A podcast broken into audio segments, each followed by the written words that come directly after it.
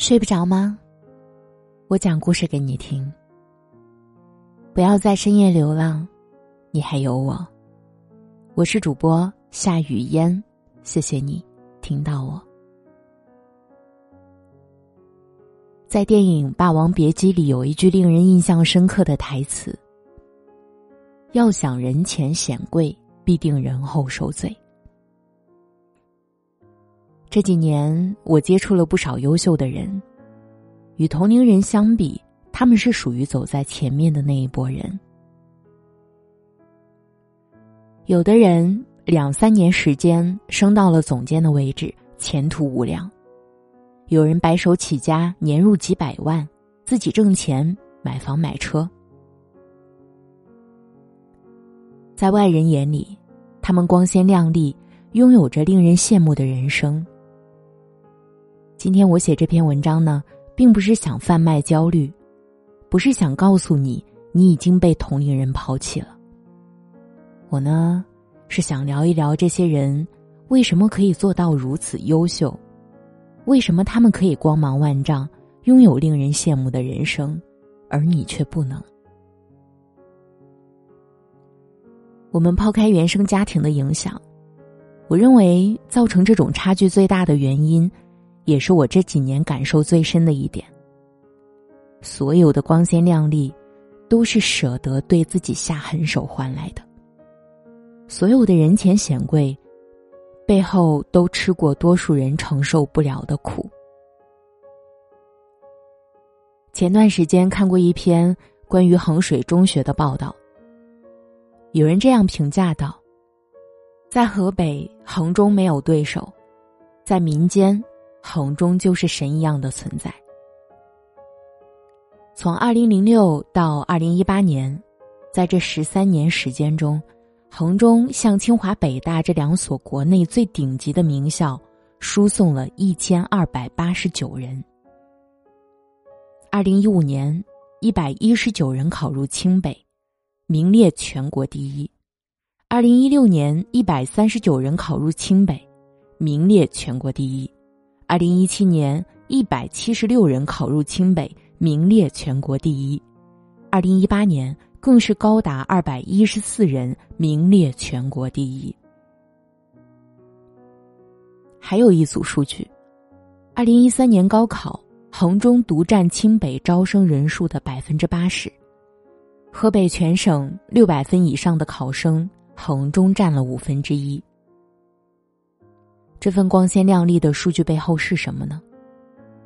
衡中采用军事化管理，素以铁腕著称，有人甚至用“人间炼狱”来形容。衡中学生的一天从凌晨五点四十分的第一次起床铃响起开始，但基本上铃声响的时候就已经有学生夺门而出，跑向操场了。到五点五十分左右。学生们基本已经排好队，为了不浪费一点时间，晨跑时人手一本书或一张卷子，这样在停下来休整或者等待的时候，就可以背背单词和课文。五点五十五分开始晨跑，六点零五晨跑结束，开始晨读。衡中晨读有一个特色，所有学生都站着。这样呢，可以最大程度的避免打瞌睡的情况。晨读半小时，六点三十五吃早饭，七点零五早自习，七点四十五开始第一节课，上午连上五节课，十二点下课吃午饭。下午从十四点零五开始，又是连上五节课，晚饭后呢还有三节晚自习，直到二十一点五十分，晚自习结束。学校规定，二十二点十分准时熄灯睡觉，也就是说，从下晚自习到躺到床上睡觉，一共只有二十分钟的时间。在衡中，你随时可以见到奔跑的学生，吃饭跑，上厕所跑，因为时间太赶了。比如大测三分钟，小测一分钟，这些都有严格的规定。衡中的一名老师说：“在这里，如果布置的作业学生当天完成了，说明老师不合格；下次必须加大作业量，学生永远在做不完作业的状态中。一位二零一一年毕业的衡中学生，将高中三年的考卷叠起来，竟然有二点四一米高。有人诟病这样的教育模式，认为连上厕所都要规定具体时间，太泯灭人性了。培养出一帮只会考试的机器人，这种模式合理不合理，暂且不去讨论，因为这不是三言两语就能将一个制度问题讲清楚的。分享衡水中学的故事，我只是想告诉大家，真的没有谁可以随随便便的成功，所有的光鲜亮丽背后。都有你想象不到的辛酸，有你可能熬不住的苦。昨天一个广告朋友和我说，他已经连续一个星期每天忙到凌晨四点多才回家，第二天早上十点又要上班。他月薪四万起步，每个月另有项目奖金，每个月到手能有五万左右。很多时候。我们总是习惯性的羡慕别人光鲜亮丽的一面，却忽略了别人背后为此付出了什么。有人抱怨说这个世界不公平，这一点其实没有必要讨论，因为很多事情是无法改变的。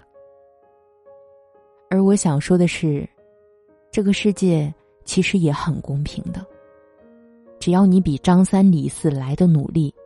那么你就有很大的可能性比他们过得要好，跑在他们的前面。这就是一种公平，你付出的通常都会让你有所回报。也就是说，如果你想要的更多，那么就得付出更多才可以。小孩子为了一个玩具，还知道哭哭闹闹去争取一下，但是很多成年人是不如小孩的。我最看不上的一种人，就是能力平平、懒得行动、不肯努力，却什么都想要。哼，这简直就是痴人说梦话。如今事业顺风顺水的彭于晏，曾经有过一段低潮期。他当时很迷茫，于是就问自己：为什么我这么倒霉？为什么别人会有那么多的戏可以演，有那么多的粉丝可以赚到那么多钱，拍那么多的广告？为什么我就这么不顺利呢？彭于晏后来总结出原因，其实就是自己还不够好。所以，当他拿到《翻滚吧，阿信》剧本时，他意识到这是一次翻身的机会，一定要拼尽全力的把握住。他苦练了八个月，几乎每天都进行十个小时以上的体操练习，为了保持八块腹肌的身材。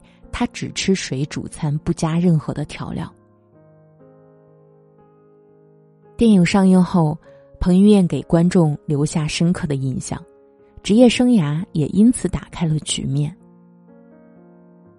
职场就是一个升级打怪的过程，你的装备越厉害，能打的怪也就越多越高级，相应的，你得到的也就越多，你挣不到钱。往往是因为不值钱，所以不要总是抱怨自己为什么过得不好，先搬一面镜子来，重新的认识一下自己，你够不够好，有什么资本和理由过得好，这才是你最应该去面对的，最应该去做的。我曾经写过一篇文章，叫《所有的高薪背后都是一帮玩命的人》，里面有这么一句话：这世界上。没有无缘无故的强大，也没有稀里糊涂的衰败。不要总是羡慕别人为什么可以活得那么好，那么光鲜亮丽。你应该反思的是，为什么自己混得不好，如何才能过得更好？这是你人生开始变好的第一步。请相信努力的意义。这世界上最不会辜负你的，就是努力。我是主播夏雨嫣。谢谢你，听到我，晚安。